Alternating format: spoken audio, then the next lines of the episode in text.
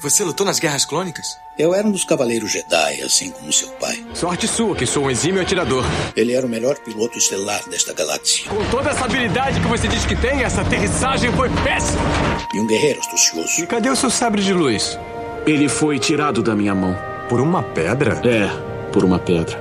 Deve estar por aqui em algum lugar. Que desculpa esfarrapada, hein? E era um bom amigo. Pode me ajudar aqui se quiser, tá, mestre? Eu não.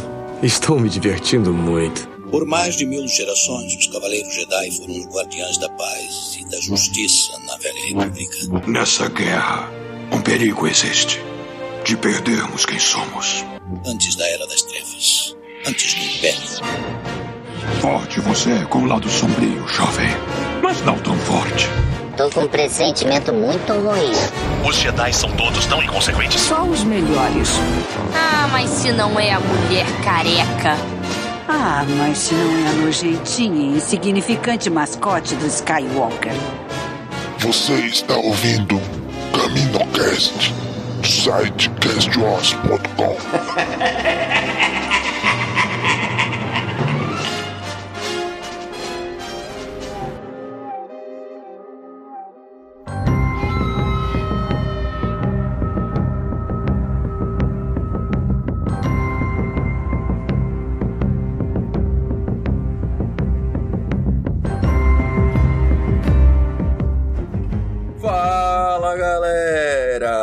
Mais um CaminoCast começando. Aqui é o Daniel, não temos o domingo hoje, infelizmente, para falar deste maravilhoso episódio do The Mandalorian, The Jedi, ou A Jedi, né? E estamos aqui com a presença da nossa querida Katia. Fala pessoal, tudo bem? Estou sem palavras e tenho dito. E também aqui com a nossa presença da nossa querida Bia. Oi, Dênio. E aí, galera? E a minha frase de abertura vai ser uma só e definitiva. Daniel was right. Verdade, verdade. Ninguém quis me dar o crédito no Pois passado. é. Não, é difícil, sei lá. Chupa! Chupa, Domingos! Não, foi, foi esnobado pelo chefe. Eu, a gente, eu fi- fiz questão de lembrar isso a Daniel hoje no, no WhatsApp. Tipo, cara, seu, seu chefe ele esnobou. Disse, ah, isso não vai acontecer não. Isso aí é muito distante da realidade. Toma. O pior é que se todo mundo falasse mesmo semana passada, eu acho que a gente ia ficar, não, imagina, não vai acontecer não. Que isso? Aí aconteceu. O mais engraçado é confirmar tão rápido, né? Porque geralmente fala umas coisas que às vezes até acerta, mas fica um tempão depois, até esquece que falou. Mas foi tão rápido uma coisa da outra que não tem como negar. Pois é, eu não gravei com vocês, mas quando apareceu a Bocatã, eu fiquei tipo, ah, eu falei na primeira temporada que ela ia aparecer assim e não sei o que. E daí eu fiquei tipo, putz, devia ter gravado só pra falar isso. E como vocês já ouviram, estamos aqui com a ilustre presença do Lucien, o bibliotecário, esse grande expoente do podcast nacional, retornando a gravar aqui no CaminoCast novamente. Repito, significa grandes merda, isso tudo que ele falou. E descongelado de carbonita aqui do CaminoCast, que nem lembro qual foi o episódio que eu participei. Mas só tenho uma coisa a dizer: que episódio fantástico! E chupa domingos. Muito bem, estamos todos aqui reunidos para falar desse episódio maravilhoso que trouxe a presença da nossa querida e amada Soca e vamos comentar ele agora.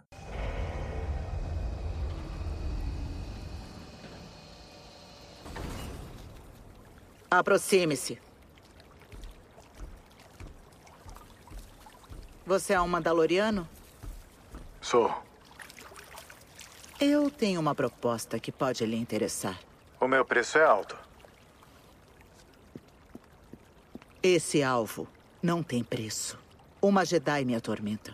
E eu quero ela morta. É uma tarefa difícil. Para a qual você é perfeito. Os Jedi são antigos inimigos de Mandalor. Como eu disse, meu preço é alto.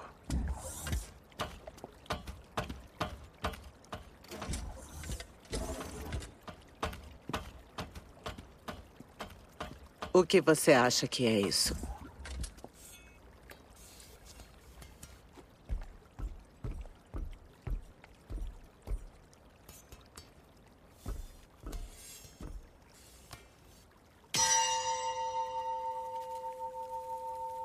Beskar. puro, Beskar. Como o da sua armadura. Mate a Jedi. E ela é sua. Onde eu encontro essa Jedi?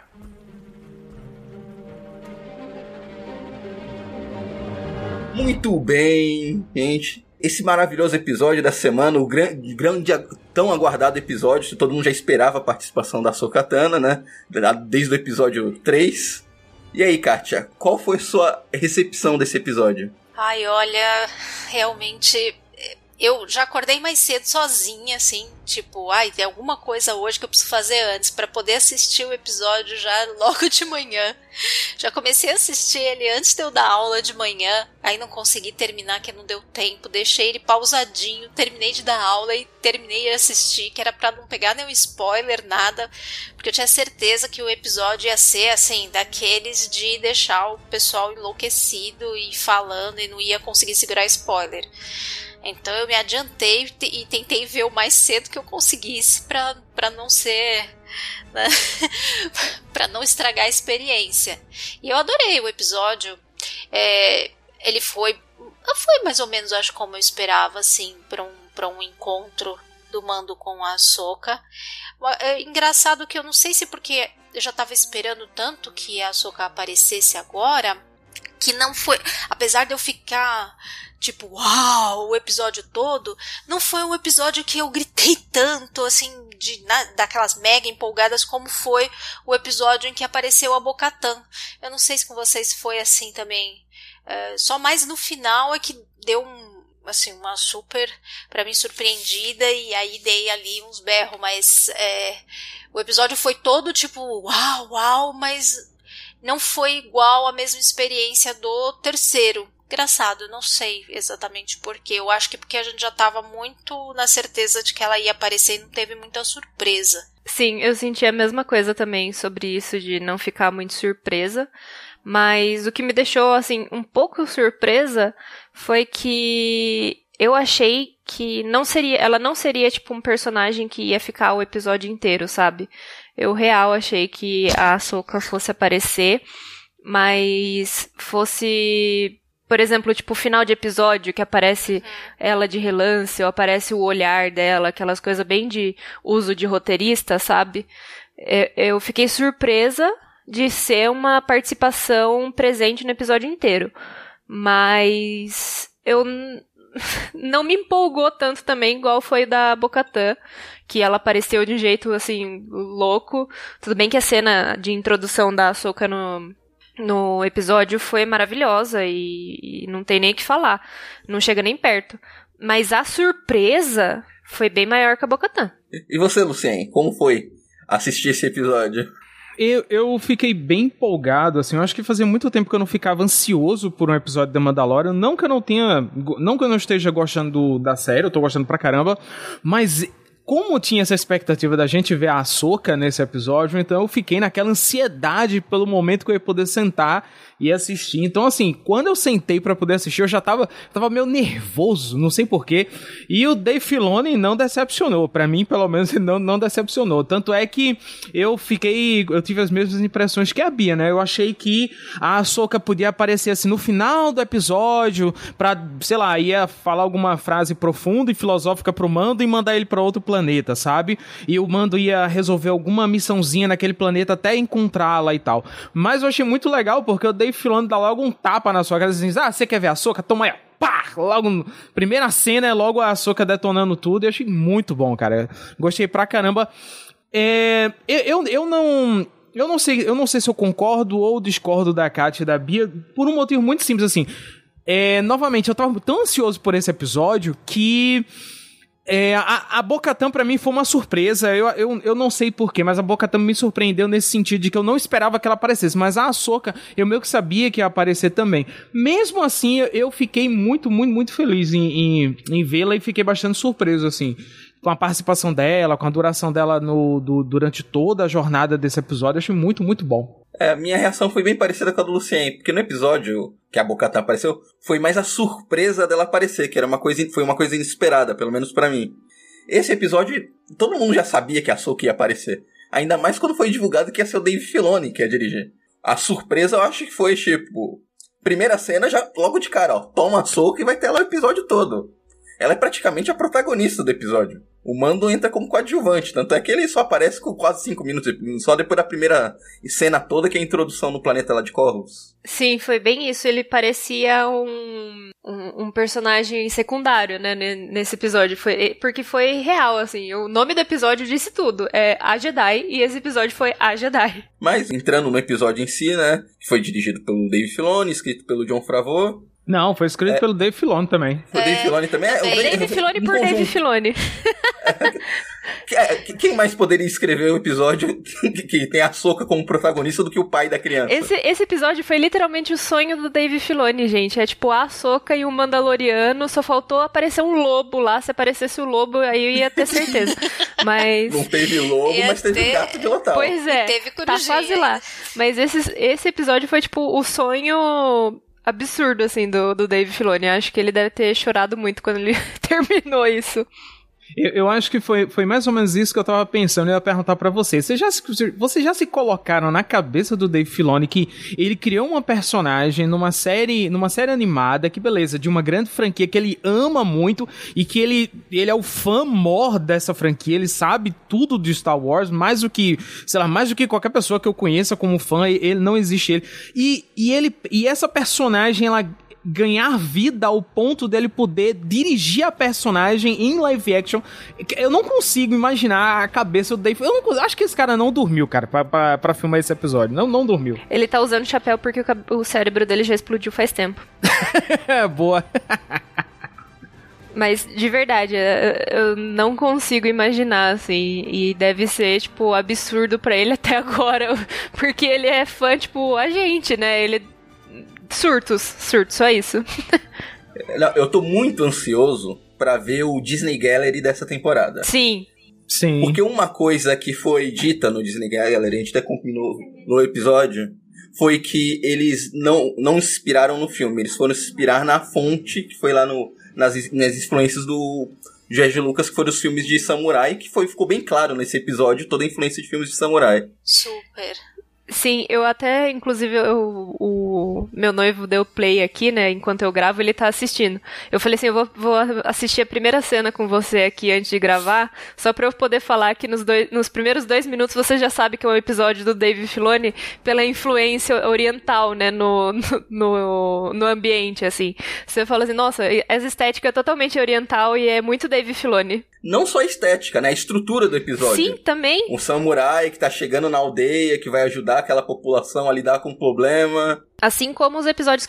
O episódio. Não, os episódios que ele dirigiu na primeira temporada, né? Sim. E tivemos a introdução da Soca naquele. no planeta Corvus, né? Que a gente já vê que tá todo queimado. Eu achei a vibe dessa, desse início aí muito parecida com a vibe do começo do episódio 9 aquela floresta meio queimada, a soca destruindo tudo, a, a fotografia até um pouco parecida também.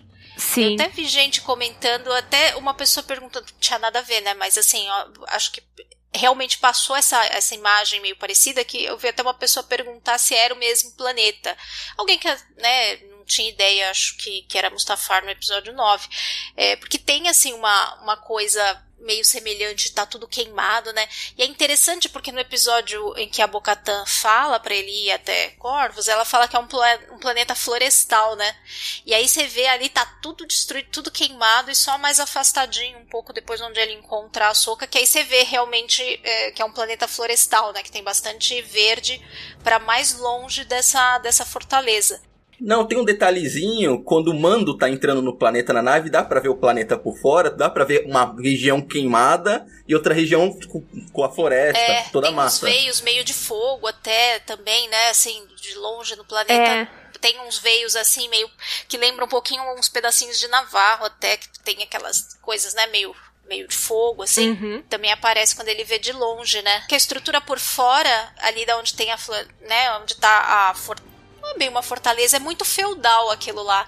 Parece muito uma coisa de feudo, assim, é muito uma vibe muito medieval. Aquele muro, tipo o muro que cerca o, o, o feudo do castelo, né? É um, é um jeitão bem medieval, inclusive o jeito de coisa que tá lá dentro, assim, depois acho que a gente comenta mais pra frente. Mas lembra muito coisa medieval. O próprio, o próprio, é, como é, o próprio sino, né, de aviso da, da chegada da Ahsoka, né, e tal, aquele, aquele sino enorme ali, tipo, você pensa em toda a tecnologia que é disposta naquele lugar, aquele, novamente, aquele sino fica quase uma coisa, exatamente assim, quase um ornamento, assim, um, um desejo do Dave Filoni de dizer assim, olha, eu vou fazer um episódio de homenagem aos samurais e vou colocar um sino porque eu posso, Sim. entendeu? Porque, né, Existem muitas formas mais interessantes de avisar o, o povo pra se esconder dentro de casa, é que, sabe? talvez é, ali dá a impressão que é uma coisa que teria um templo também, alguma coisa ali, né? Então esse sino provavelmente tinha alguma outra finalidade antes. E sobre o bioma, eu tava conversando com o pessoal antes e eu achei bacana que eles trouxeram isso. Parece que a gente está sendo introduzido a um novo bioma, né?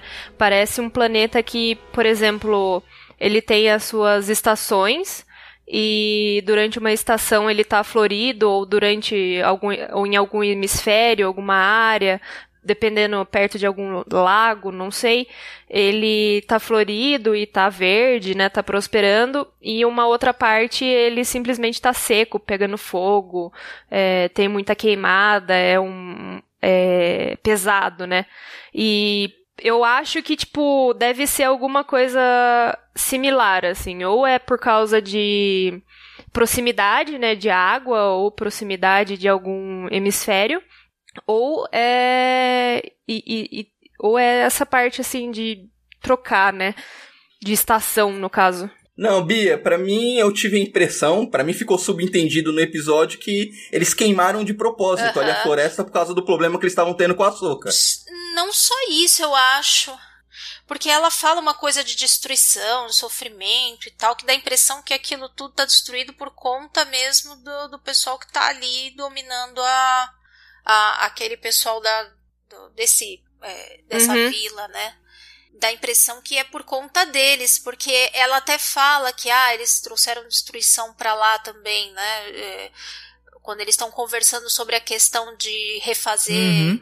o exército do Império, né? Que ela estava Uhum. suprindo lá a armada do Império. Eu digo mais isso pela visão que tem de fora do planeta, que é só uma região do planeta que tá queimada. Não o planeta todo. É só um pedaço na cidade que o mando foi. Mas, mas é o que a Katia tá falando. Em determinado momento da, do episódio, ele. O Mando tá conversando com a Soka e a Soka diz que em- é aquela mulher lá e tal.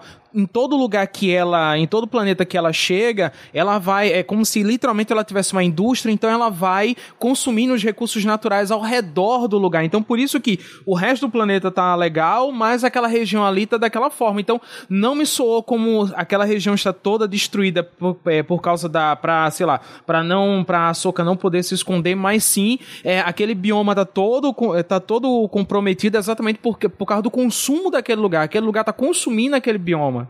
A crítica foda ao capitalismo É, é. faz sentido se a gente parar pra pensar que na parte que a que eles vão, né, falar com a, a chefona lá, ela é a única, assim, que na região ali, pelo menos, tem água, né, tem planta, tem árvore. Seria tipo uma ostentação. Ela fez um, um oásis pra ela ali, né?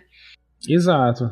Não, eu me lembrei de que uma abertura que eu quase fiz e depois eu me esqueci. Eu fiquei até assim, ai, faço isso, não faço. Eu acabei deixando pra lá e eu esqueci. Porque eu quase que abri falando que o mando foi pro planeta errado e acabou caindo dentro do Pantanal. Aí me deu uma tristeza pensar nessa abertura. Eu falei, não, deixa pra lá, melhor. E o vilão ali é o Salles. Falei. Ai, que, que horror. que horror.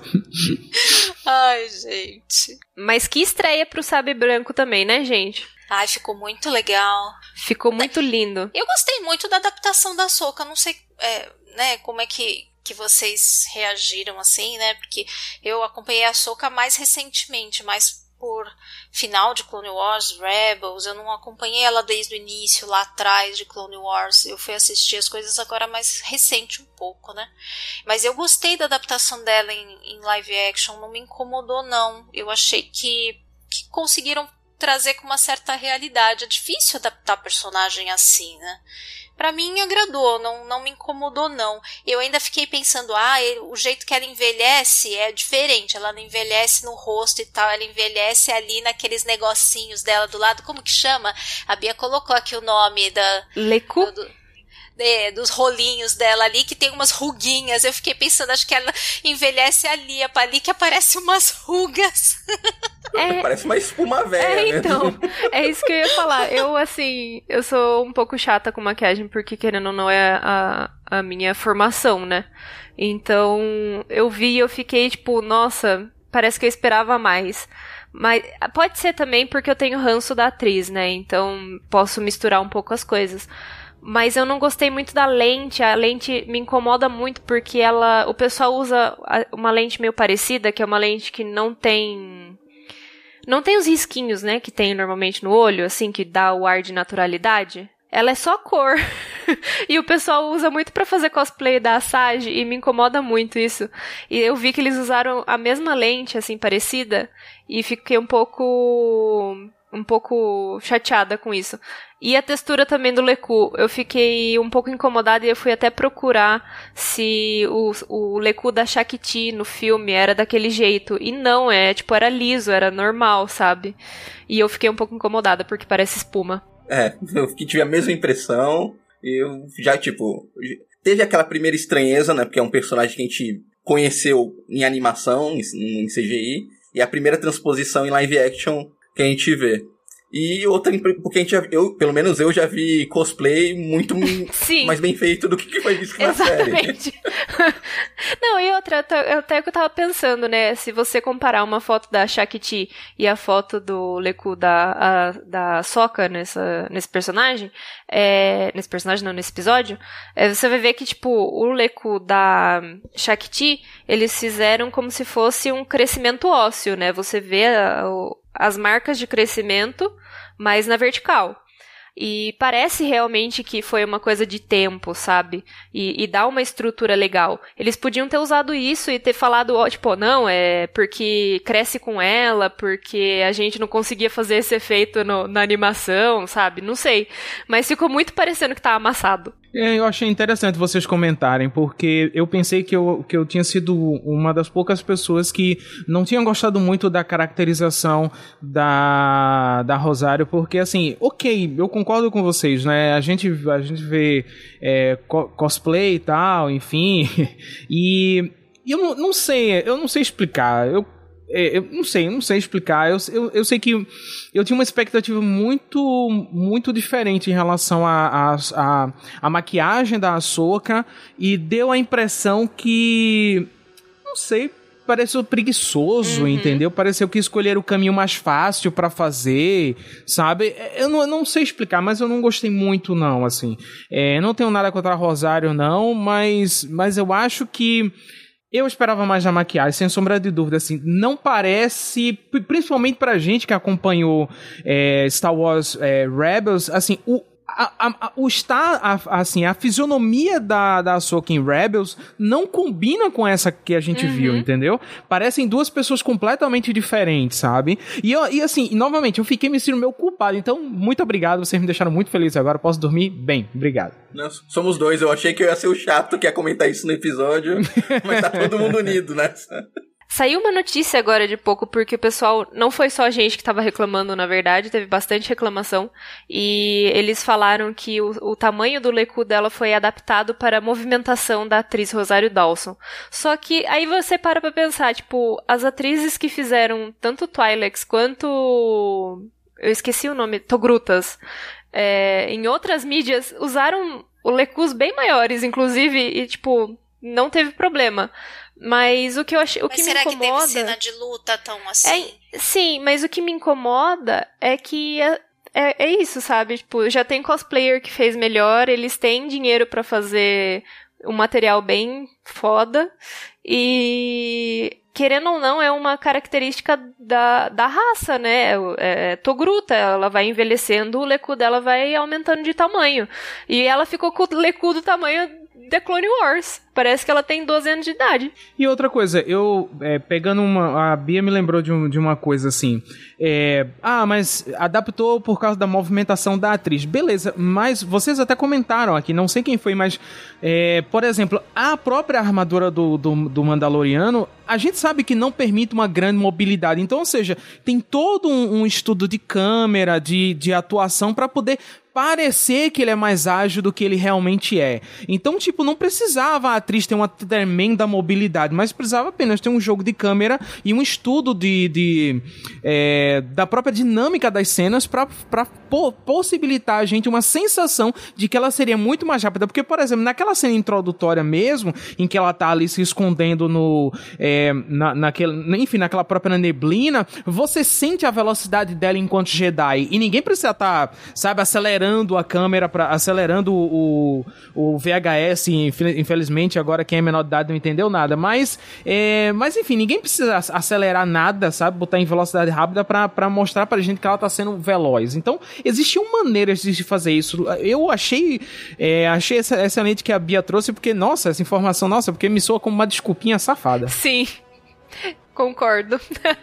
Agora voltando lá pro mando na nave, ele tá com o Baby Yoda, o Baby Yoda tá doido pelaquela bolinha da nave. Que se eu não me engano é aquela mesma bolinha na primeira temporada que ele ficou mexendo na nave. Sim! Não sei se vocês recordam. Sim, é ela mesma. e a minha bolinha, eu achei ela lembra um pouco a Estrela da Morte no formato dela. Pior que lembra. Agora que você falou, lembra mesmo. Porque ela tem aquele encaixe, né, que faz o, o furinho na, na bolinha de metal. Parece mesmo. Não, eu fiquei o episódio todo pensando, será que ele foi de, é proposital isso para lembrar a Estrela da Morte? Não. Espero que digam isso no, no making off, nos, dos extras. Enfim, o mando, o mando chega na cidade lá, é recebi, recebido na portaria, onde é questionado quais são, quais são as intenções dele ali.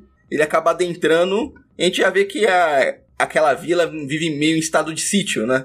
Todo mundo meio oprimido, ninguém quer conversar com ele. E ele é convidado a falar com a Morgan Elsbeth, se eu não me engano o nome da personagem, que é a magistrado da, daquela vila. Ela mesma. E aí você já fica encarando o gabarito dela, né? Pela, pela galera que tá ali com ela. Mas vocês não acharam que. É, logo de cara, assim, quando eu observei aquele povinho e tal, eu pensei assim, eu, nossa, mas, mas a Soca dá um pau nesse povo muito rápido. Nossa, mas é, mas é muito fraquinho, sabe? Então, assim, tanto é que que tem aquele, aquela cena, né, muito legal que o Mando olha pra, pra, pra Ahsoka e faz assim, um Mandaloriano e um Jedi, eles não vão nem saber o que aconteceu com eles. Que é realmente isso, assim, é um povo muito fraco, entendeu? Sim. Não, mas eu super achei isso, e aquela hora que ela aponta, assim, o sabre pra, pra comandante, né? No, nunca lembro o nome dela, gente. É, é, dá a entender, né, que ela só tá segurando assim porque realmente ela não quer fazer estrago. ela tá tipo, não vou entrar aí pra não, pra não arregaçar com vocês. Assim que ele é convidado para ver lá a Morgan, a gente já vê alguns prisioneiros. Um daqueles que já tinha sido apresentado na abertura do episódio, né? Quando a magistrada ameaçou a Sokatano. E eu gostei do, do estilo, né, da, das prisões, né? É, então, vocês viram vocês viram que parece aquele Eel Cage, eu não sei falar, gente, é E-E-L Cage, tem no Wikipedia.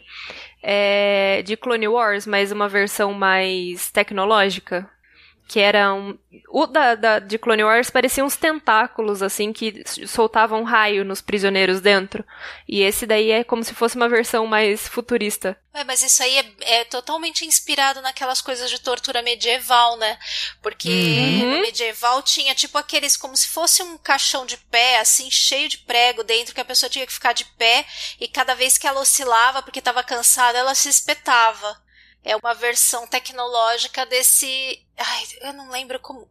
É, não sei o que, de espinhos, como é que é? Não lembro o nome. Esse aparelho tem um nome, ai, uma coisa horrorosa. Meu Deus. Se eu não me engano, esse negócio do espinho era o Iron Maiden, que inspirou a banda. Eu não vou lembrar, gente, mas parece um, uma mistura dos dois, assim, pra estética da série. É, parece aquelas. É, como se fosse. Antigamente tinha, né? Na época medieval, umas, umas espécies de, de gaiolas que o pessoal ficava pendurado lá para morrer de fome. E tinha o que o Danny falou, que era o Iron Maiden, que era aquela espécie de um sarcófago cheio de espinhos que ia se fechando e a pessoa morria, né? Lentamente com, com os espinhos sobre o corpo. É como a Katia falou, assim, parece uma mistura dos dois. O que é bem interessante, porque, tipo, é o Dave, é o Dave Filoni dizendo assim: ó, a mulher não é mal, não, ela é mal que nem o pica-pau, entendeu? Sim, é vilã mesmo. É, é, aquela vilã que esfrega a mãozinha antes de fazer a ação. e ela tem uma cara super sádica, assim, ela tudo ela dá uma risada meio maldosa. Uh, eu não sei a impressão que vocês tiveram, mas quando, quando ela chamou o mando pra para bater um papo pra, pra, enfim, para propor o que eu já todo mundo já sabia que ela ia propor, eu pensei, nossa, mas você tá facilitando muito o trabalho do cara, entendeu? Nossa, demais, ela ela ela foi a que providenciou o encontro.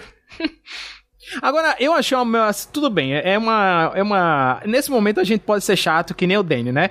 É nesse momento eu pensei assim: sério mesmo que em nenhum momento ela vai olhar para ele e perguntar qual é o seu objetivo aqui nesta cidade? Tipo, sabe, nada, não, não, não. Vem cá, você é um Mandaloriano, então. Ele tem uma Jedi, vai lá matar, eu vou pagar você com esse Beskar aqui. E, tipo, sério mesmo, em nenhum momento ela cogitou a possibilidade dele estar ali por causa da Jedi, sabe? Não sei. Ah, ele, ele deu a desculpa que tava precisando descansar, né?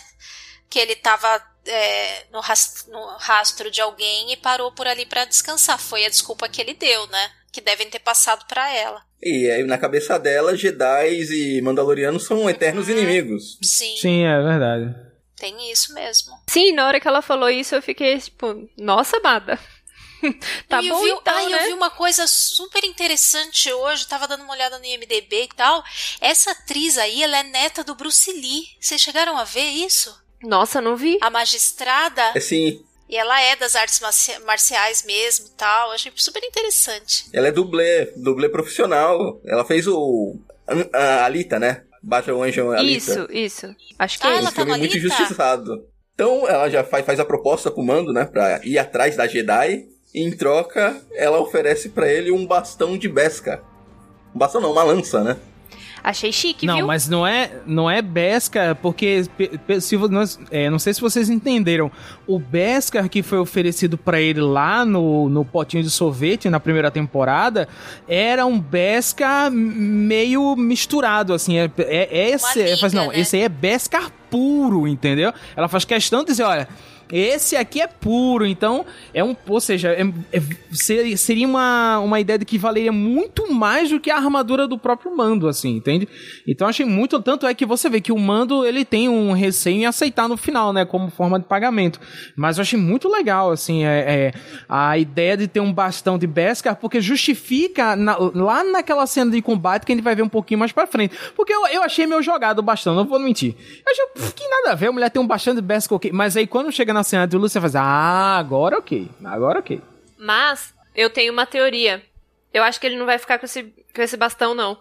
Eu acho que ele vai dar pra Bocatan pra treta dela com o. Moff com o Moff Gideon. Eu tô achando. Ele vai, tipo, Hum, chegar e, e trocar, com a- trocar ou entregar pra ela e falar, tipo, olha, você merece mais do que eu, ou você tem que usar isso, você precisa disso, sabe? É uma gostei, teoria. gostei, quero isso, quero isso. Uma luta da Bo-Katan com esse bastão contra o Moff Gideon com o sabre negro. Ah, um dos dois com certeza vai usar pra isso, ou os dois, talvez, em algum momento diferente, de repente. Imagina uma treta, tipo, aquela luta da Rey com o Kylo, que é realmente bem boa, gente, apesar de não gostar de, de Halo. Alguma coisa tinha que ser bom naquele filme, né? Exatamente. Aquela luta só que, tipo, com o bastão, e daí eles vão passando bastão, e daí vai usando aquelas arminhas do. Dos dois, assim, e, e vai e voa e joga bastão e pega bastão. Nossa, arrepiada só de imaginar. É que o João Carlos Esposito falou que ele tem uma cena muito foda de luta de sabre, né? Nessa temporada. Gostei muito como eles checam o Beskar lá batendo, ouvindo o som. Achei isso tão legal. É, ele bateu assim, realmente, qualidade 2020, Bescar é? puríssimo. Ai, depois ela bate de novo no chão antes da luta com a Soca. Achei isso, isso daí muito legal, um toque assim diferente.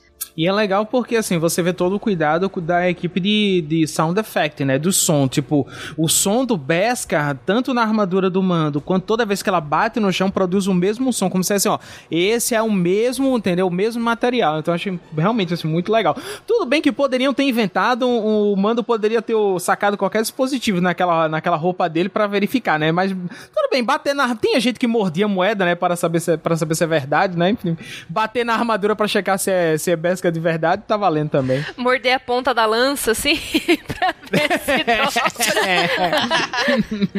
Palitar o dente. Valia a pena, né? o mando subindo o capacete de- pra dar aquela mordidinha na ponta da lança, muito bom, assim. Queria estar sendo. Ai. Então o Mando meio que aceita a missão, na verdade. Aceita a missão e vai adentro da floresta com as coordenadas para tentar encontrar a Soca. Aí seguindo as coordenadas, nós temos uma primeira ponta e referência que o Dave Filoni faz se autorreferenciando, né? Aquela coruja ali, eu fiquei. "Hum, tá bom então, amado. Referências de Dave Filoni. É o Filoniverso, né? É o Filoniverso, ele criou o Filoniverso, realmente. E a Soca já chega com sangue nos olhos, né? Ah, Ela treta. ataca pelas costas, não quer nem saber. Não, e assim, eu não sei, eu não sei vocês, mas uma coisa eu me- fiquei muito feliz nessa cena quando os dois se encontram que Juro pra vocês, assim, eu jurava que a gente ia cair naquele clichê gigantesco que os dois personagens iam ter que entrar num conflito, iam ter que lutar, e depois, em algum momento, alguém ia, sei lá, dizer um, jogar um Marta na cara um do outro, e sei lá, e aí a, a- a batalha ia parar. Mas achei muito bom que o mandou. Ei, não, a Sokatano, calma, foi Bocatano que me mandou. Então, assim, muito bom. Finalmente alguém abriu a boca e falou numa cena de combate, entendeu? Tipo, pra mim, isso aí funcionou. Finalmente alguém na porra de uma cena de ação fez o que tinha que fazer. Porque eu, eu jurava, já sei, os dois vão brigar sem nenhum motivo. Que assim mesmo você vai ficar pensando, meu Deus, por que, que alguém não abre a boca e diz assim, ei, eu sou fulano de tal, foi fulano que me mandou. Não, não, não, preciso cair num conflito. Aí, que bom, que bom que o mando pegou. A Sokatano, so, Bocatano mandou, é nós. Podemos bater um papo? Pronto. A gente pode, beleza. Sim, corta metade da treta, né? Não precisa ficar apanhando igual um trouxa lá. Exato. Já diminui o episódio em uns 10, 15 minutos. Exatamente. Nessa hora, a, a- a equipe de efeitos especiais fez, ufa. É, não gastou uma boa grana aí já. É, nessa cena a gente já dá a primeira dica. Besca consegue segurar a- o sabre de luz, né? Que ele defende com a própria armadura e segura. Sim, aí já é uma abertura pra nossa cena aí que a gente cantou a bola, que vai ter do Besker versus Sabre Negro. Já estamos segurando aqui. Eu achei interessante, dá pra notar assim, na- a- o Filoni ele se preocupou muito, eu acho, na direção desse episódio de fazer várias várias cenas pausadas assim pra gente meio que memorizar um quadro, sabe? Então tem a, a Soca sentadinha lá com o Baby Yoda e eles pausam alguns momentos desses, assim, dessas cenas bonitas, dá a impressão que pra gente apreciar e meio que firmar aquele, aquele take, sabe? Eu achei interessante isso. Tem vários momentos, assim, dessas cenas mais bonitas e tal, que tem, parece uma pausa, é um negócio um pouquinho mais demorado, se demora um pouco mais ali pra você observar. Pra você tirar um print e ficar compartilhando e Ah, teve várias que eu fiquei morrendo de vontade de tirar um print. Por isso que eu tô assistindo os episódios 5 horas da manhã. Mas eu acho que isso Pois vem da é. experiência dele como diretor de animação, sabe? Ele tá acostumado, tipo, não, a gente realmente vai fazer essa cena pra focar, sei lá, no fundo, pra focar no, por exemplo, pôr do sol, sabe? Isso aqui faz parte da cena mesmo, que você tem que prestar atenção no ambiente, você tem que prestar atenção nisso. Eu acho que já vem dele dirigir um, um- negócio completo, né? Porque não é igual cinema que você tem uma equipe gigantesca pra produção, pra cenário, pra fotografia, pra não sei o quê. Não, ele fazia quase tudo. E nós temos, eu acho que pra mim, quando eu tava assistindo, foi uma resposta direta pra Katia, que ficou reclam é, criticando que o Mando não era um bom pai no episódio anterior. Ai, ai, ai. O Mando se mostrou um, um pai bem preocupado, né? É verdade, mas ao mesmo tempo ele parece tão ansioso pra deixar, deixar o Baby Yoda pra trás. Ao mesmo tempo, eu achei que quando ele encontrasse a Soca, eu, eu não achei que ele ia realmente querer deixá-lo, não sei. Eu imaginava que talvez ele quisesse ficar por perto, acompanhar de alguma forma, mas o negócio dele era mesmo deixar, ó, entreguei, eu tinha que entregar pra um Jedi, tô entregando, por mais que fosse um pouco doído, mas ele tava ali pronto pra entregar, né? Eu acho que naquela hora que a Soka tava conversando com o Baby Yoda, e ele ficou andando pra lá e pra cá. Eu, eu só mandei pra vocês lá no grupo, falei assim, nossa, ele parece o pai esperando o filho na o resultado de exame, sabe, da, da criança no pediatra. Ele andando pra lá e pra cá, assim, esperando, esperando, esperando.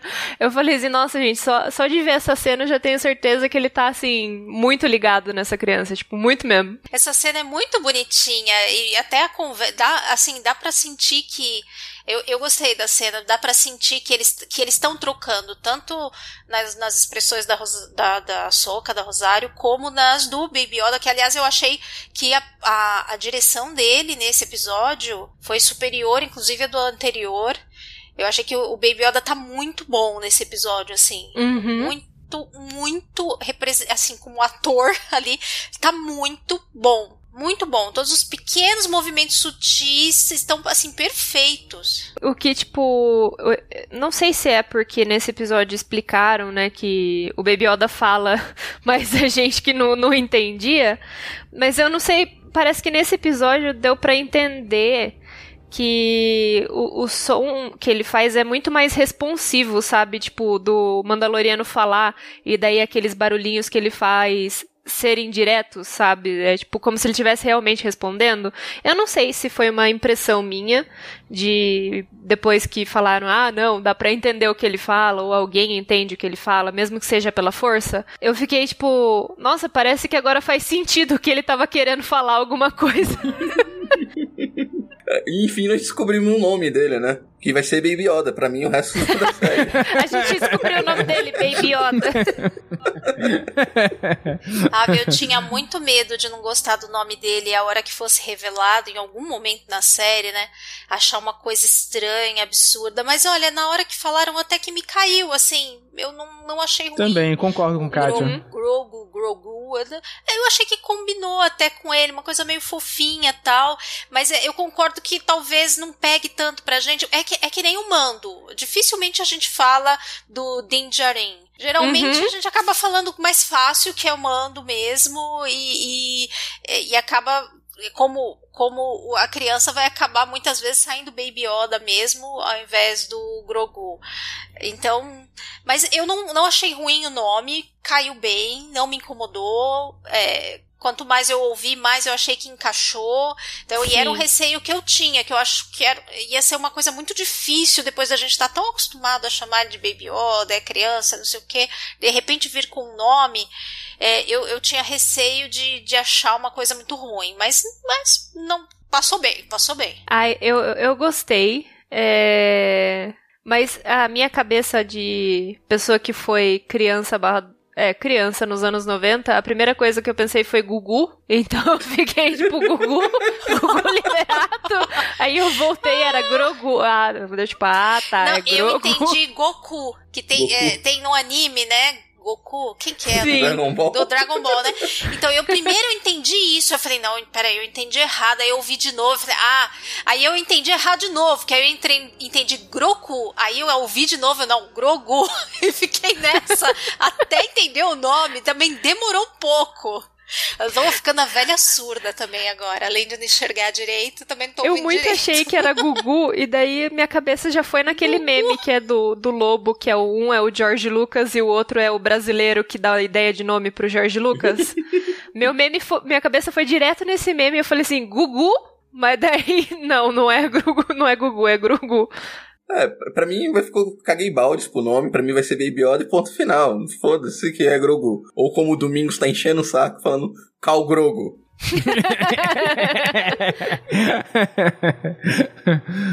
Mas um, eu gostei, eu concordo com vocês, assim, me, o nome me soou bom e eu achei legal finalmente dar um nome pra, pro, pro Baby Yoda, porque é, além da gente...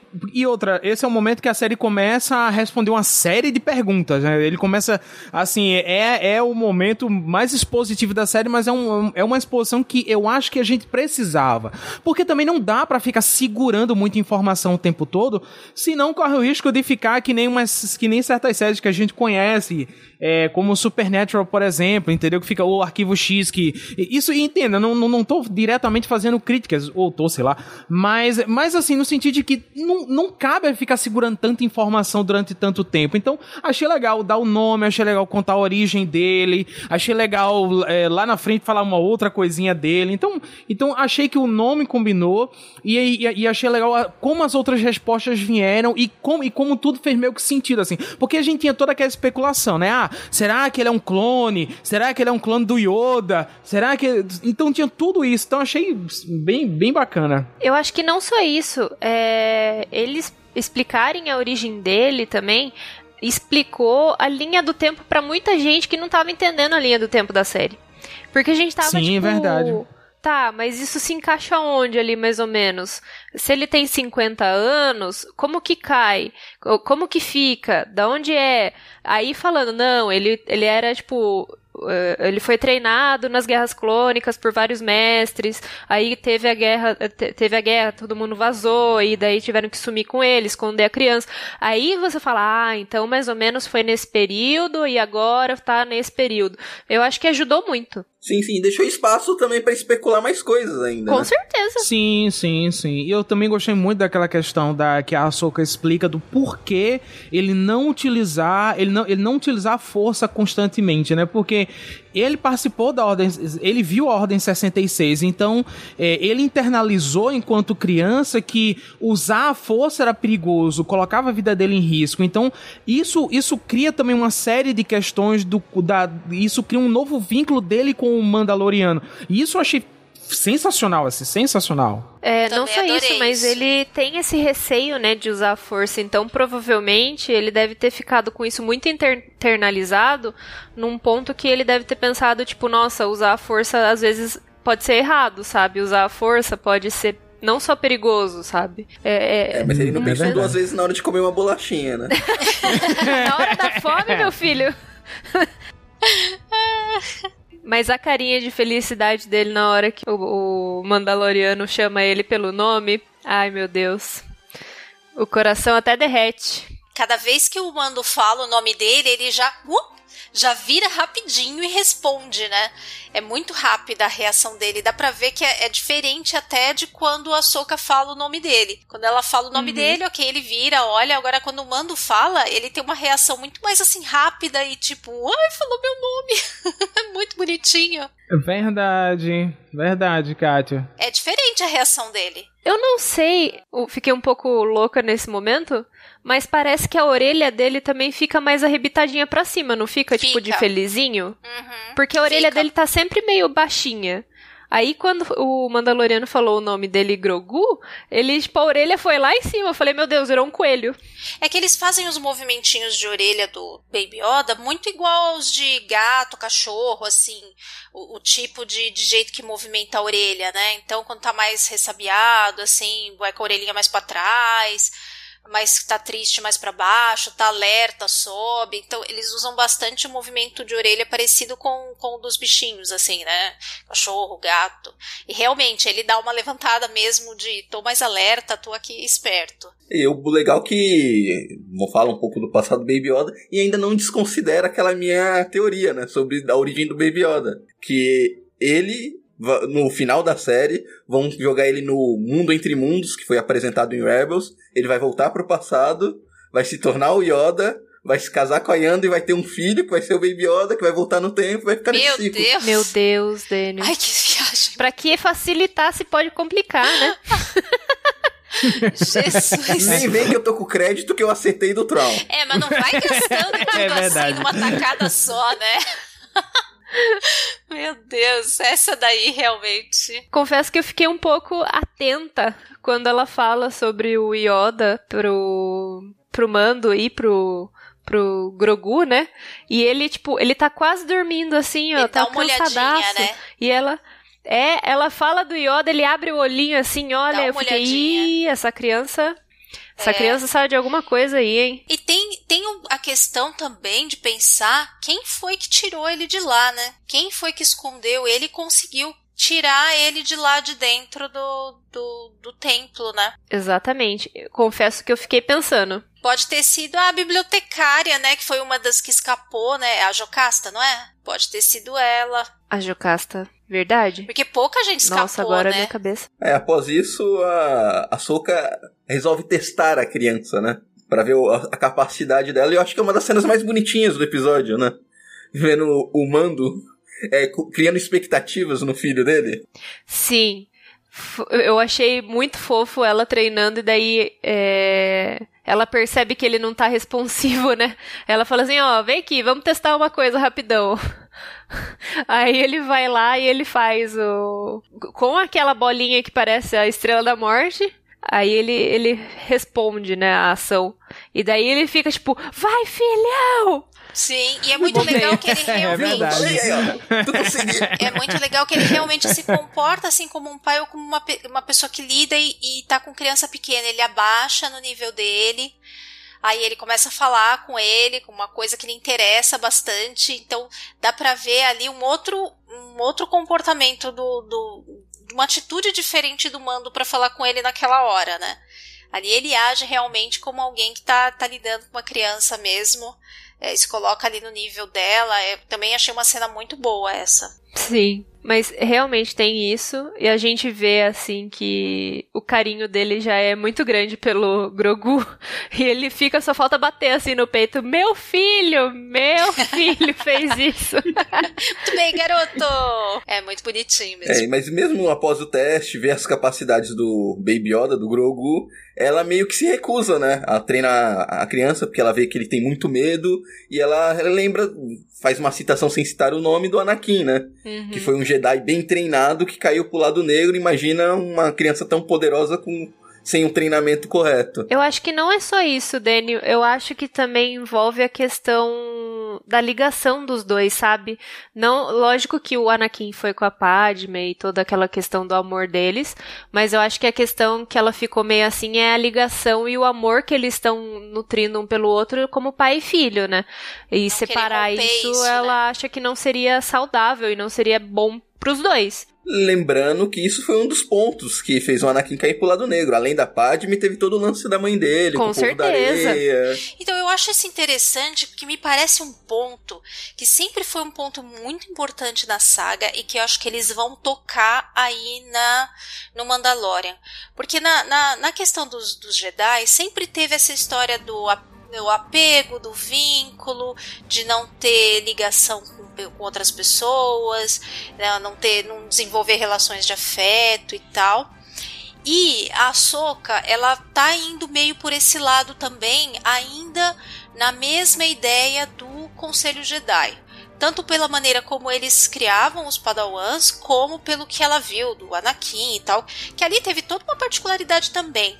E nesse ponto, eu acho que eles podem levar a trama para um lado também de de repente confrontar essa esse dogma dos Jedi com o Luke. Uhum, eu acho também. Fazer um paralelo, né? Exatamente, porque é, é, justamente é, foi o, o vínculo e foi o não é apego não é a palavra, mas essa a ligação que ele tinha com o pai que resgatou do lado sombrio. Então não necessariamente o apego pode ser uma coisa negativa, como os Jedi sempre colocam, né? Que pode né, sempre levar para o lado sombrio e tal. Pode ser que eles desenvolvam um outro lado aí nessa é, nessa nesse dogma dos Jedi, né? Eu achei isso bem interessante. Bem lembrado. Ele pode mostrar um outro lado. Por esse caminho, e principalmente, tipo, o look do Legends, assim, que Sim. é sempre quando ele falava, né, do- da nova Ordem Jedi, era uma coisa muito de, tipo, ter afeto por todas as coisas, pela vida, pela energia em si, por tudo que cerca a gente, tudo que A nova ordem do Legends era diferente. E no cânone novo, eles não. Pelo menos assim, até o momento, a gente não sabe o que, que vai vir direito aí no que eles estão explorando nesse pedaço aí de Mandalorian daí pra frente um pouco. Mas eles não dão muitos indícios de que a, a nova ordem do Luke era muito diferente da anterior, assim. Tava, tava tentando modificar algumas coisas. Não, não, de- não deu pra perceber isso. Porque também não, não chegou a ser explorado né, na, nas sequels. Mas seria interessante se eles mostrassem alguma diferença aí nesse período. É, que a- teoricamente o Luke, nesse, nesse exato momento que a série está passando, ele está monta, com, em, montando a Ordem Jedi ou já está com uns padawans com ele. O próprio Kylo Ren tá por volta do quê? Uns 5 anos já, mais ou menos? É que o, o Kylo só vai pro Luke mais velho um pouco, né? Já adolescente, acho. Não é perto do começo da adolescência? Ele só vai acho, um pouquinho um pouco mais velho só. Eu acho que é porque teve uma fase que eles ficaram meio. É. E que eles ficaram meio relutantes ainda de mandar. Sim. Então, mas independente disso, provavelmente o Luke tá por aí. É, tá procurando, com né? alguns. É, depois de toda essa discussão, tudo, aquele velho o escambo do, do mando, né? Eu sou muito foda, então eu te ajudo a fazer o que você precisa e você me ajuda. Ele troca os serviços dele pelo que ele quer. Como sempre. Como todo episódio. Como sempre, é. é. Eu faço o serviço para você, você arruma a minha nave. É, mas eu não sei se vocês perceberam que a Soca dá meio que esnobada, né? Tipo, ele, olha, tem tantos. Tem é, dois, dois, dois robôs lá, Android, sei lá, tem não sei quantos guardas, tem não sei o que, não sei o que. Você não vai dar conta. Aí a Soca olha pra cara dele, tipo assim, ah, você não faz, você não me conhece, entendeu? Tipo. ela daria conta tranquilamente, tranquilamente sem a ajuda do mando. Tranquilamente, sem o mando, sem ninguém.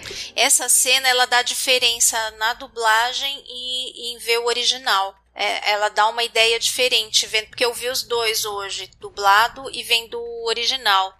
No original, é, nem tanto a legenda, ouvindo mesmo o áudio, é, a ideia que ela passa com a fala é meio que é, they will never figure it out. É como assim, eles nunca imaginariam que os dois iriam aparecer juntos, sabe? Que vai ser realmente uma surpresa. É diferente a, da maneira como eles traduziram no dublado, mesmo a legenda e no áudio original, a ideia passa um pouquinho diferente. Ah, já que tocou no tópico da dublagem, uma coisa que eu vi algumas pessoas reclamando que não me incomodou foi a troca da, do dublador da personagem da Soca. Eu, para mim não me incomodou porque a gente tá vendo a Soca numa fase diferente da vida dela, né, uma fase adulta. Não me incomodou tanto a, muda a mudança da dubladora. E até porque a dubladora que colocaram eu achei muito boa. Que fez a Saori no Cavaleiros do Zodíaco. Tudo, acho que até melhorou a atuação da Rosário Dawson. Eu não vi dublado antigamente, assim, do antigo, então eu não tenho nem como comparar. Mas devem ter colocado para combinar com a Rosário, né? Imagino eu. Uhum. É, eu também não posso comentar, eu achei no original, então. É bem isso, eu não tenho nada a declarar sobre. Não, eu assisto, tem que assistir duas vezes, uma vez no original uma vez dublado. Sim, pelo menos, né? E depois ainda tem o áudio comentário que a gente comentou semana passada, ainda tem essa opção ainda para desfrutar. Então eles decidem ir atacar lá o, o forte, lá a vila, os dois juntos para resgatar toda a população lá. Em troca, a Soka vai treinar o Baby Yoda. Não, não, não, não, não. Vamos corrigir. A, a Soka permitiu que o mando fosse com ela. É isso. já, que você, já, já, que você insiste, eu deixo você me ajudar. Sim. É, foi, foi exatamente isso que aconteceu. Tipo, a Soka disse assim: ó, você pode me acompanhar, fica quietinho no canto, você não fazer nada, que eu dou conta. E é praticamente isso. Tipo, o mando ajuda ela em sei lá, o que? Uma ocasião só que tinha um. Não, nem isso, né? Porque é, ela resolve tudo. Ele é que. Ele, é, o mando é que salva um, um, um, local, entendeu? De, de um daqueles robôs. Mas a Soca dá conta de tudinho. Tipo, ele, ele fica para resolver com um cara e mesmo assim fica numa dança com ele, insuportável. A principal participação do Mando nessa foi entregar um pedaço da ombreira dele só pra ela jogar no chão e fazer o show-off no começo. Sim. É verdade. ela, ela deixou é, ele ir com ela só porque ela pensou, tipo, não, se eu fosse sozinha eu ia poder escorrer uma gota de suor e você indo comigo eu não escorro nada. Só pra você dar uma ajudinha aí, é, é, isso. Pra você falar que você fez alguma coisa. Era mais um elemento de distração também ali junto, né? Dividir um pouco o pessoal e ela passar, né? O mando foi o Robin da Soca ali. Fica pulando, saltitando ali pra chamar foi. a atenção que eu vou lá resolver tipo a parada. Foi. Faz uma graça aí pra eu poder entrar. É porque praticamente assim, enquanto a Soca resolvia tudo, o mando só protegia os locais, né? Pronto, porque a, a a, a dona lá do, do, do feudo lá disse assim, ó, mata todo mundo, fez que nem a irmã Noteu, né? Mata todo mundo. e aí o mando chega e faz, não, não, não, não, protege e tal, consegue proteger os locais e é isso que, é, essa a função dele. A partir disso, enfim, mas concordo, ele, ele é o Robin da, da Ahsoka. Eu gostei muito de como dividiu a luta, sabe? Tem bastante disso em Star Wars, né? Ficam plots correndo em paralelo, uma batalha de um lado, outra batalha do outro, né? Eu gostei muito de como eles fizeram de uma maneira que os dois estavam do lado de fora ouvindo a luta das duas lá dentro e pelos barulhos da lança e do sabre e, né, e os, os sons que elas faziam, eles conseguiam saber quem é que estava ganhando, né? Eu achei isso bem interessante, achei uma jogada muito legal. Foi muito legal porque parecia que, tipo, eles ficaram, tipo, então, você vai apostar cincão em quem? É. Vamos lá. Meu lado, seu Quem lado, ganha? quem vai ganhar? Sim. Muito interessante isso daí, eu gostei bastante. Ah, e essa aí é a batalha entre a magistrada com a Soca. Não sei se porque eu te- joguei recentemente o Ghost of Tsushima, que é de samurai. Aquele clima, o vento, as roupas balançando, a árvore ao fundo. Hum. Não, mas uma coisa que eu gostei da. Uma coisa que eu gostei dessa batalha foi porque não sei se, não sei se vocês tiveram a. O, o mesmo, sentiram o mesmo clima que eu, mas assim, pareceu que de um lado era uma luta de samurais e do outro era um faroeste. Ai, sim. Sabe? perfeito. Tipo, enquanto Exato. o mando, o mando tava num- numa disputa de faroeste É ali cenário, com é aquele guardinha qualquer coisa. diferente, né? De um lado e do outro. Sim. Aham. Aham. E, a- e aí, aí você via quem realmente fazia alguma coisa e quem era só cabaço, entendeu? Que os outros dois estavam fazendo nada e a Soca tava lá descendo o cacete. Agora, é aquele, é são aqueles momentos de Star Wars que meio que me dão raiva, assim, que tipo, gente, a- só usando a força, a Soca resolvia aquela batalha, não precisava daquele show-off todo, né? É, Ah, precisava graça. daquela cena dela destruindo o sino pra gente lembrar do, do teaser que foi da temporada nova de Clone Wars que saiu esse ano. Porque a a hora que ela cai assim com o sabre e ela volta, é igualzinha a cena quando ela tá lutando com o Maul. eu fiquei tipo, ah, eu sei de onde eu vi esse movimento aí. É que a Soca também não queria ah, destruir ela de cara, né? Ela precisava da informação, então ela precisava fazer um gato e rato ali e, e só desarmá-la pra ir tentar pegar a informação que ela queria, né? Se ela quisesse derrotar de cara a magistrada, ela teria teria conseguido. Mas eu confesso que na hora que ela perdeu o sabre, eu fiquei meio assim. Eu falei, eita, eita, como assim? Ah, mas quando ela pega o sabre e vira ao contrário, eu, eu dei aquele dei um gritinho. Só não gritei alto porque eu tava no ônibus. A cara da, a cara da oponente dela muda nessa hora. Ela fica, hum, agora ferrou. É a hora que barata voa, é, É a hora que isso. todo mundo gritando. Pra, pra quem é velho, o filme Falcão, campeão dos campeões, quando o Stallone vira o boné pra trás. É, exatamente.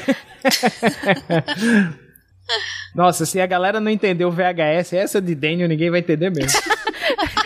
Esse é o pessoal do grupo de risco já, hein? Já, desde o pessoal do VHS. Mas eu achei a, a batalha muito boa, assim, a ponto de, de concordar com a Kátia. Quando ela perde, sabe, você fica pensando, hum, podia resolver. Mas mesmo assim, é, a, dá, a- dá a entender, não sei, pode ter sido uma leitura errada minha, mas dá a entender que a Soka queria sobrepujar a outra e mostrar que realmente ela era, ela era superior, entendeu? Tipo, ela não, ela não queria simplesmente é, derrotá-la, ela queria humilhá-la a ponto de, de- da, da mulher lá poder passar informação pra ela, sabe? Sim, é, faz sentido. E o, e o melhor de tudo, ou pior, não sei, a gente não fica sabendo se ela conseguiu a informação. Pois- ah, mas eu acho que conseguiu, é. sim. Ela saiu muito felizinha de lá, ela não saiu puta da vida. Ah, ela saiu feliz porque salvou, conseguiu salvar todo Ah, mundo. não, mas ela tava com uma cara satisfeita e, e dá a impressão de que, tipo, eu tenho uma outra missão daqui pra frente e não vou pegar a criança agora mesmo, tá? Sabe? Ela até, tipo, terceirizou, passou a bola, que ela tinha mais o que fazer. Eu acho Com que ela pegou, certeza. assim, a informação. E, e, assim, apesar do, do Daniel ter falado, né, na, na semana passada, a história do, do Tron, é, e eu até me empolguei quando ele falou semana passada e falei, não, só vem e, e achava bem possível, mas assim, desse jeito, assim, tipo, citando pra alguma coisa bem mais pra frente. Agora, não sei se vai ser assim tão mais pra frente. Mas quando começa o episódio, eu não tinha ideia de que o superior fosse o Tron. Eu fiquei pensando, ah, ela tá falando do Gideon, tá falando do Palpa, ela tá falando do Palpatine, onde é que eles vão chegar com esse negócio de quem é o seu superior? Ou é alguém que a gente não sabe ainda? E realmente foi uma surpresa, acho que foi a hora que me empolgou mais, apesar de ter amado o episódio, assim, como um todo, e, e ter ficado, assim, aflita algumas partes e tal, mas a parte que eu realmente gritei, assim, e falei, ah, meu Deus, foi nessa hora, quando, quando ela revela do, o Tron. Realmente aí eu... Eu também. Fui à É, loucura. assim, eu acho que tem, assim, na primeira temporada, é, tava tudo bem no último episódio, até que o Moff Gideon saca o sabre negro e sai de dentro da, da, da TIE Fighter lá com o sabre negro na mão. E nesse momento eu, eu levantei do sofá e fiquei com a mão na cabeça, desesperado, assim, eu não sabia como reagir. E nesse momento em que a. Agora na segunda temporada. Quando a Ahsoka tava na batalha, que ela disse, ah, eu quero saber quem é seu chefe, eu, eu, gente, eu pensava que ela tava falando do Moff Gideon, assim, de boa, juro.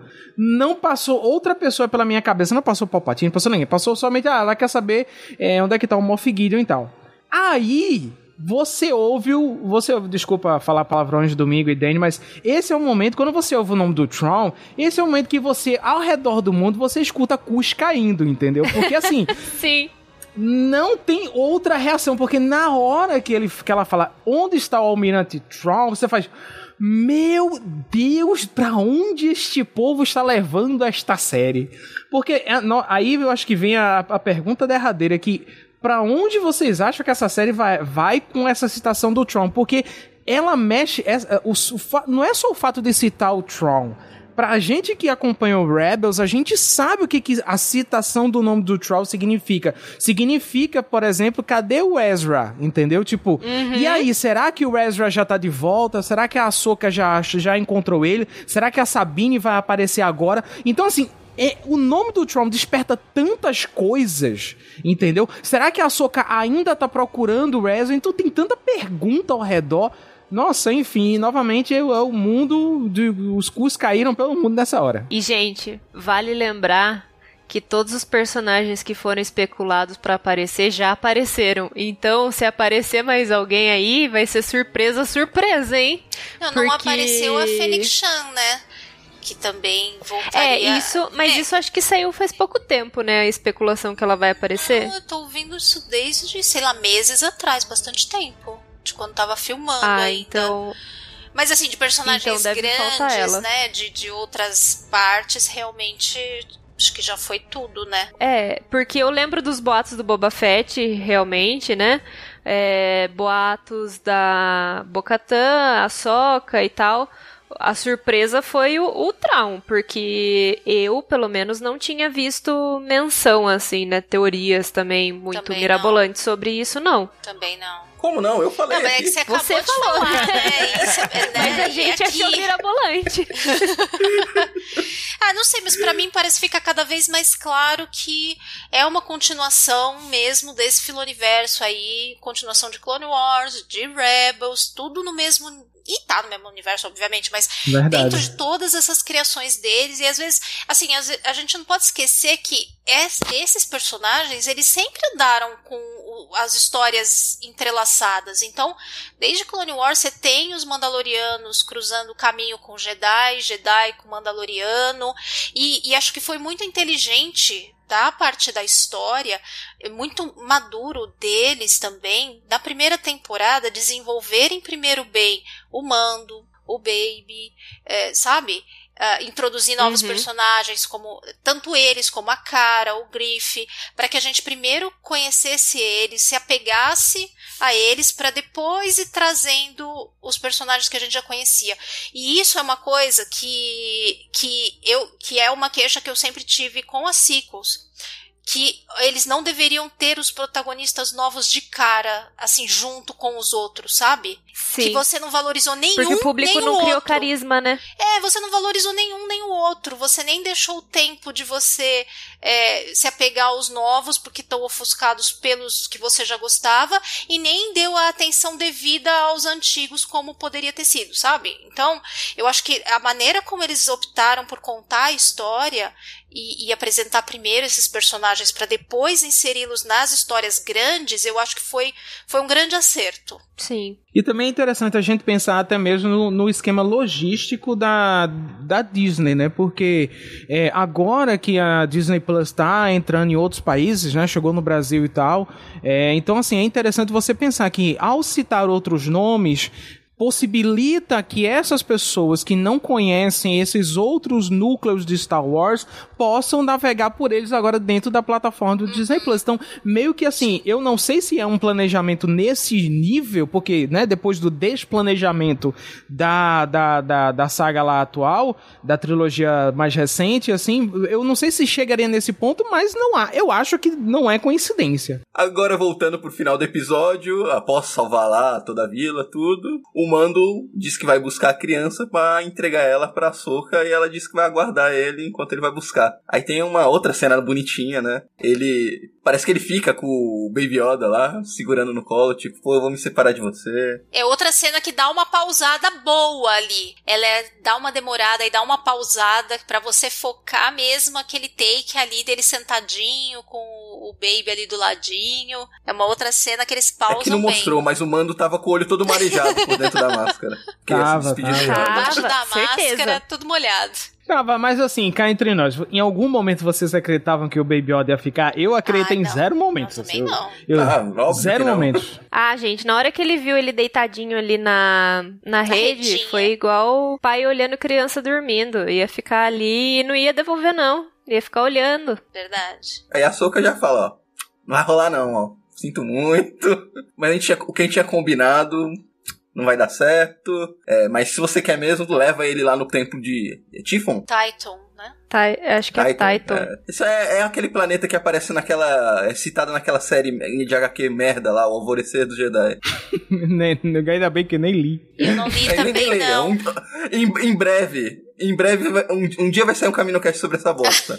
Mas já, já, já fica a minha opinião, já, já fica a minha opinião sobre ela aqui. Ouvi dizer que não foi só aí, não, que ele foi citado, que ele já tinha citado, sido citado em outros lugares, mas eu realmente não, não conheço essa parte do universo expandido aí, tô por fora. Mas achei bem interessante, eu tô. Caraca, isso aí tô ansiosa pra ver, viu? Não, que a Soka explica pra ele que vai chegar nesse planeta, ela tem um templo Jedi que é muito conectado com a força. Você vai colocar o Baby Yoda lá em cima que ele vai entrar em contato com o que restou dos Jedi do planeta pra ver se alguém vai querer aceitar a bucha, né? De treinar ele. Coloca a criança na antena parabólica.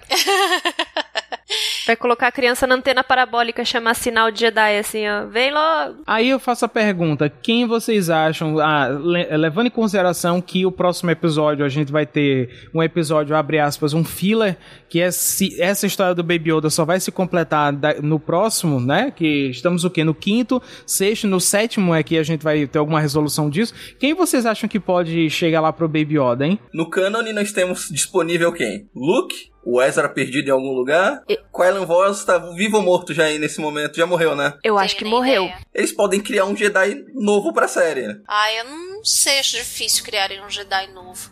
Tem é, um, um que a gente não falou, né, que tá por aí também e, e na idade parecida, um pouquinho mais velho que o, que o Ben, é o Jason, né? Filho do Kanan, que ninguém nunca lembra dele, né? Verdade. Ele pode ter algum potencial na força, pode ter, sido treinado pela própria Soca, né? É, eu, eu fico pensando aqui, mas eu gosto da ideia que seja o Ezra. Eu achei legal a possibilidade.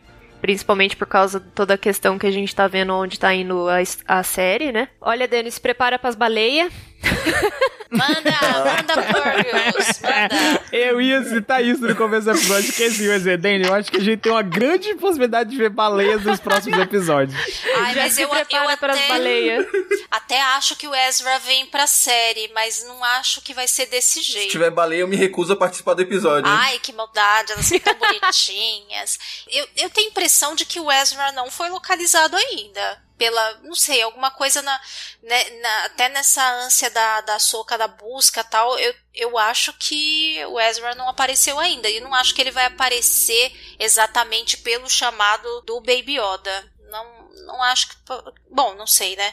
Mas eu não imagino que vai ser desse jeito que ele vai acabar aparecendo. É porque assim, se aparece o Ezra, então significa que a a Soka já tinha encontrado o Ezra, mas na busca dela não encontrado o Tron. Por isso que ela acharia tão preocupada em encontrar o Tron, né? Isso seria Uhum. a primeira resposta. Se for o, se não for o Ezra, então volta pra primeira hipótese, ou seja, a Ahsoka tá procurando o Tron, que na verdade ainda tá procurando o Ezra. E se por acaso for o Luke, é, seria também interessante porque o Mark Hamill ainda tá vivo, então é bom aproveitar enquanto esse homem tá entre nós, entendeu? E, e uma coisa, um plot que ficou esquecido nesse episódio é o rastreador que o Gideon pôs na nave do mando. Verdade! Que eu acho que com certeza deve voltar no próximo. É, nesse episódio não teve a repercussão. Ou vai deixar pro desfecho da Sim, temporada. Sim, acredito que do próximo não vai passar. Ah, não sei se vai demorar tanto assim, não. Talvez tenha um, um embate menor pra depois ter um embate maior, de repente. É, e faria todo o sentido, né, o rastreador, porque pelo que o cientista falou, eles estão precisando de doadores pra, pegar, pra poder pegar os midi-chlorians, né? Então, é, seria interessante é, que, que, sei lá, que esse rastreador tivesse sido seguido e tal, que tivesse seguido a nave até lá pra capturar a Soca. Não sei. Mas talvez desviasse muito, né, do objetivo do Dave Filoni nesse episódio. Então, por isso que ficou esquecido, entre aspas. A série termina com o Mando partindo, teoricamente, em direção desse planeta e atrás desse templo Jedi pra ver o que vai fazer com o Baby Yoda e a Soka segue o rumo dela atrás do Tron. É, o plot dos dois se, se separa aí, né? Que pra mim tem cara de spin-off da Soka. Eu fico um pouco assim, porque realmente separou. E agora eu quero ver os dois e aí eu fico tipo, mas beleza, é. vamos focar em qual linha do tempo agora, com quem, com quem a gente vai seguir a viagem. E eu, sinceramente, preferia que continuasse aí, mesmo que nessa de uma hora foca um pouco mais num plot, outra hora foca um pouco mais em outro arco, porque se a gente for de repente esperar ou depender de um spin-off, ai, sabe lá, meu Deus, pode acontecer, tá, tem Sim. tanta zica acontecendo, cada hora é uma coisa, sabe? Cada hora é uma polêmica diferente, é um problema diferente. Então, aí a coisa tava funcionando, eu preferia que continuasse aí, mesmo que tenha mais temporada, que tenha mais episódio, ou que a narrativa continue dessa de ah, um episódio a gente vê um lado, outro episódio volta, sabe? É meio Game of Thrones, num episódio fica, você vê um núcleo, você vê uma casa, no outro episódio você vê o outro lance no outro, no outro lado, Uhum. sabe? Eu preferia que continuasse aí nessa série, a fazer mais spin-off. Quantos episódios vai ter Oito. essa temporada? Ah, já passou da metade. É, então a gente já tá no quinto, né? Sim, só tem mais três só. Só tem mais três, gente. Só mais três e acabou. É, mas provavelmente um episódio filler e os dois pro season finale, né? Não é um episódio filler, é um episódio de passagem. E, e eu queria saber se o Daniel aprova. Se o Daniel aprovar, então, né, em Daniel we trust. É, Olha, vê, é, a, minha, a minha teoria é a seguinte. A minha teoria é a seguinte: é, já que tem que ser um episódio filler, e como o Daniel bem lembrou, esqueceram a história do rastreador, pode ser que o Moff Gideon e, é, ou alguma equipe do Império intercepte o Mandaloriano no próximo episódio, no meio do caminho, entendeu? Imagino que vai ter alguma treta assim e ele vai, vai cair em Uhum. algum lugar, sei lá, vai cair em Tatooine, já vai encontrar o, a Fennec Shan e o. é, é, vai encontrar lá a vila do Cobb Vent toda zoada, invadida, vão precisar se juntar de novo, sei lá. É, deve ter mesmo alguma coisa pelo meio do caminho, eu concordo, eu acho mesmo que ele vai ter que parar em algum lugar por causa, muito provável, do, do, do Gideon, né? É, lembrando que a nave dele tá, tá arrumada, mas nem tanto, né? A menos que eles prepar- tenham preparado uma coisa tão grandiosa pro season finale que sejam três episódios, que eu acho difícil. Pode, não sei. Porque para Ah, mim, também acho. Não sei. Daniel, sua teoria. o que tá encaminhando é que todo esse lance do rastreador na nave vai ser eles chegando no planeta lá pra tentar encontrar, tentar em contato com os Jedi. E vai chegar o Gi- Gideon com toda a gangue dele lá pra batalha. A Bo-Katan vai chegar lá atrás do Sabe Negro. E vai ter toda uma batalha ferrada. E vai, vai terminar a temporada assim. Agora, o que vai ter no próximo episódio pra ligar isso? Sei lá, algum. Alguma.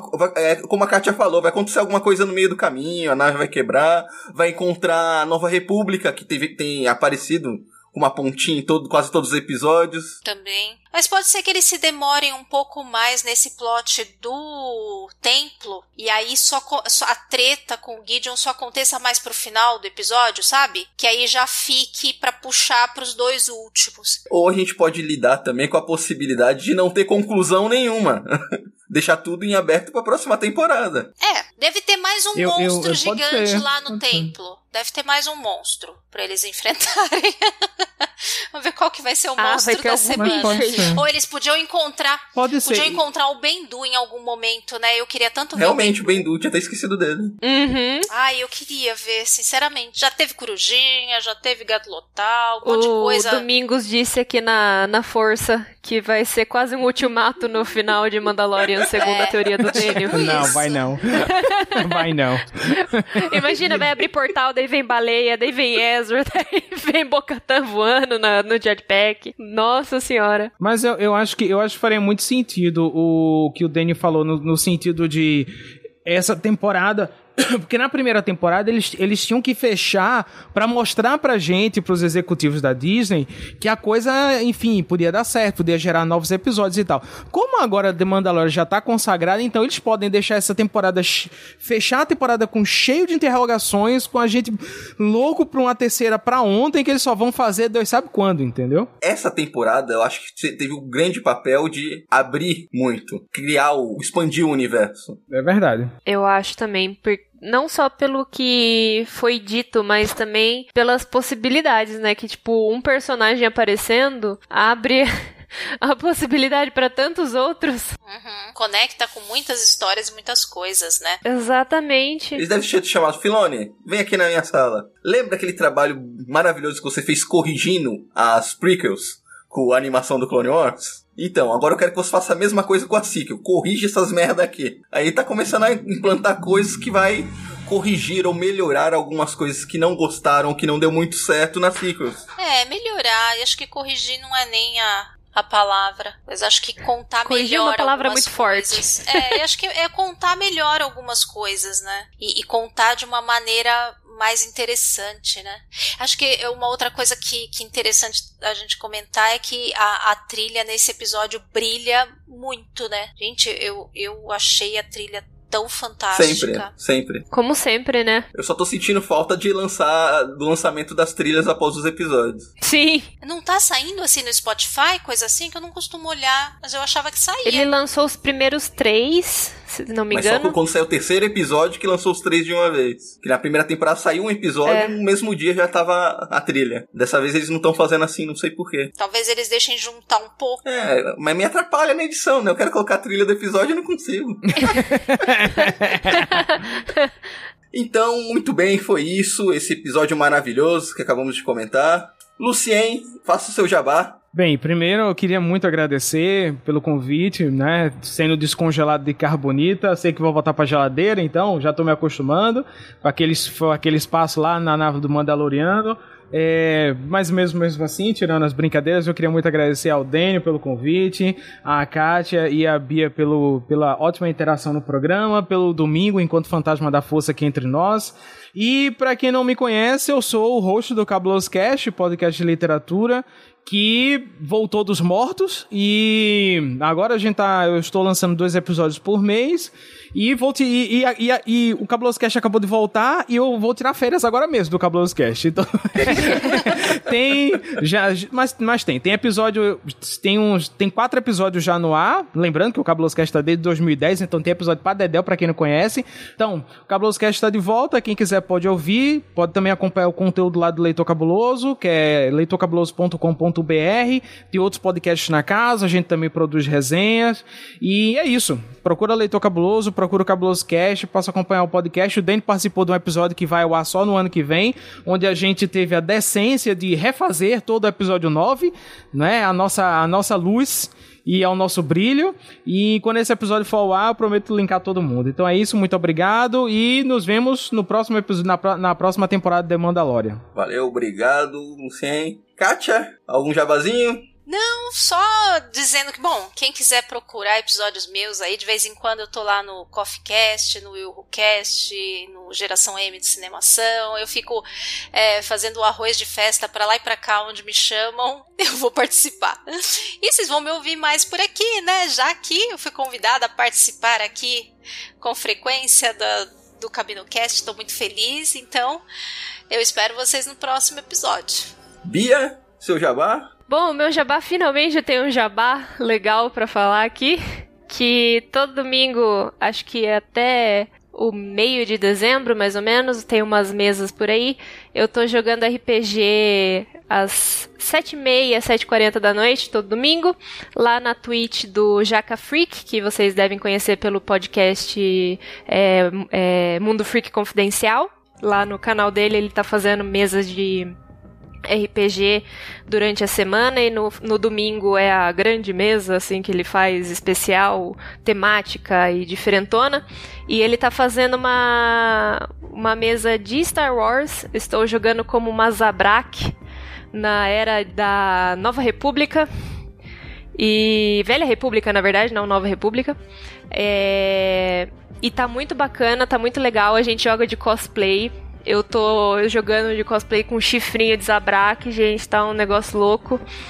É, venham assistir porque tá muito bacana. É, a gente não se leva muito a sério, então tem, tem coisas de Star Wars, mas é piadi, piadinhas e piadocas o tempo inteiro.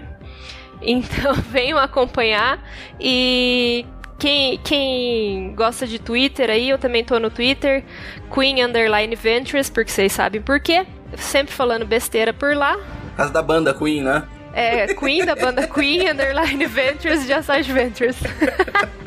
E então, quem quiser assistir um pouquinho de RPG com cosplay e piadas sobre Star Wars, venham no Jaca Freak, na Twitch. E quem quiser ler opinião que ninguém pediu no meu Twitter, vocês estão é, indicados aí no, nos links. Muito bem! E deixando um jabazinho aqui no nosso site, está tendo semanalmente resenhas dos nossos padrinhos. O Ellerson e o Bruno Richter têm feito resenhas dos episódios de Mandalorian, acesse lá castwars.com e prestigie as, as resenhas dos nossos padrinhos. Muito boas as resenhas. E as últimas, olha, muito boas. Então ficamos por aqui. Até semana que vem com mais um episódio de Mandalorian. Falou! Tchau, tchau! Tchau, tchau! Tchau, pessoal!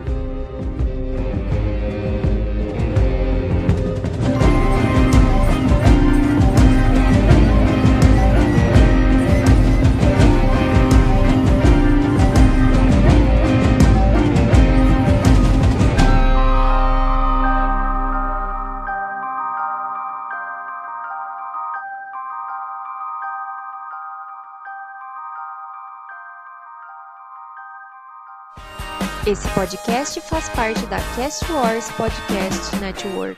E tenho dito.